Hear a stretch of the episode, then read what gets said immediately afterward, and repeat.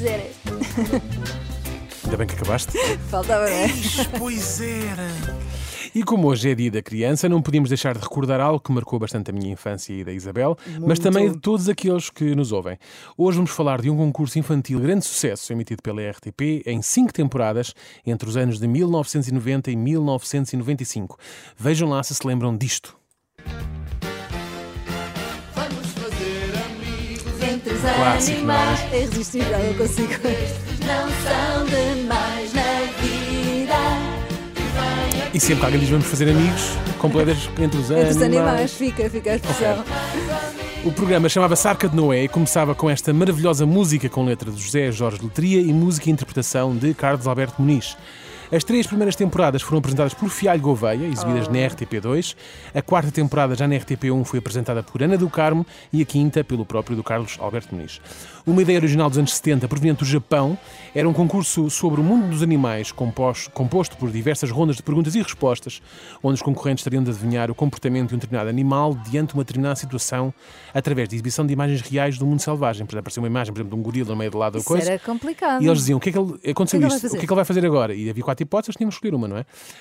Ah, pronto, lá está, tinha escolha múltipla, eles podiam escolher então qual das quatro hipóteses é que estava correta.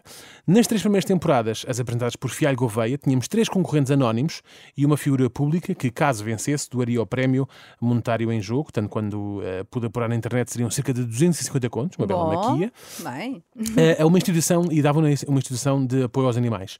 Os concorrentes anónimos também cediam habitualmente uma percentagem do valor ganho a uma instituição, geralmente era o Jardim Zoológico de Lisboa ou a União Zoóf- Zoófila, que eram as mais conhecidas.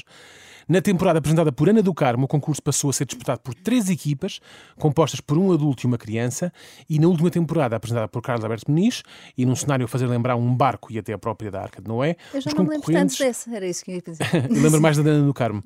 Ah, os concorrentes eram crianças entre os 8 e os 12 anos. Eram mais, mais pequenotes.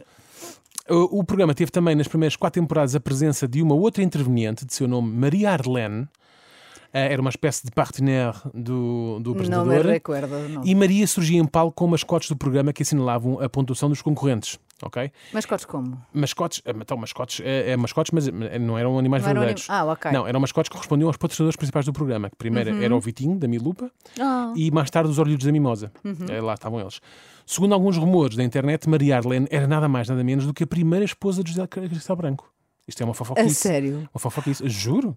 Parece que sim. Dizem que sim. Não me Dizem recordo da Maria Arlene, mas A Maria Arlene, a. Maria Arlene também, a- a- às tantas no programa também havia eh, um convidado eh, de, de uma entidade eh, oficial, como Jardim Zoológico e por aí fora, que levava um animal para eles falarem um pouco sobre esse animal e a Maria Arlene era quem ficava a fazer babysitting com o animal. Dos leões, e isso? Não, eram animais mais pacatos, Ok. Isabel, calma. Não sei, podia levar um leão pequenino. Nós Exatamente. pronto. o tigre é tão Não, fofinho. os animais estavam presentes em estúdio, eram, eram, eram, eram calminhos. Ahm, tal como o genérico, as letras então eram de, eh, eh, de José Jorge Letria e a música e a interpretação era de Carlos Alberto Muniz, para outras das músicas, porque também havia momentos especiais dentro do programa com outras músicas sobre, sobre Uhum. animais. Tanto é que depois houve um, um disco, Arca de Noé e Arca de Noé 2, com as- Arca de Noé 2. com todas A as músicas coletânea. que passavam no programa e, e, e, por vezes também recebiam mesmo convidados especiais que interpretavam essas músicas. Ah, algumas dessas músicas ficaram na memória, como por exemplo esta. No fundo o que eu queria era ser bailarino Para dançar em pontas ou para fazer um pino Queria dançar a valsa Não estou a ver, Daniel. Não estás a ver? Espera, já vais, acho que vais, vais te recordar. com a ponta da tromba O sonho do elefante Ah, é ser elegante. Não é? Ah, Boa rima, boa rima.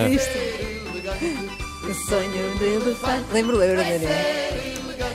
Peço É o uma Pavlov marcha. faz um clique, sim.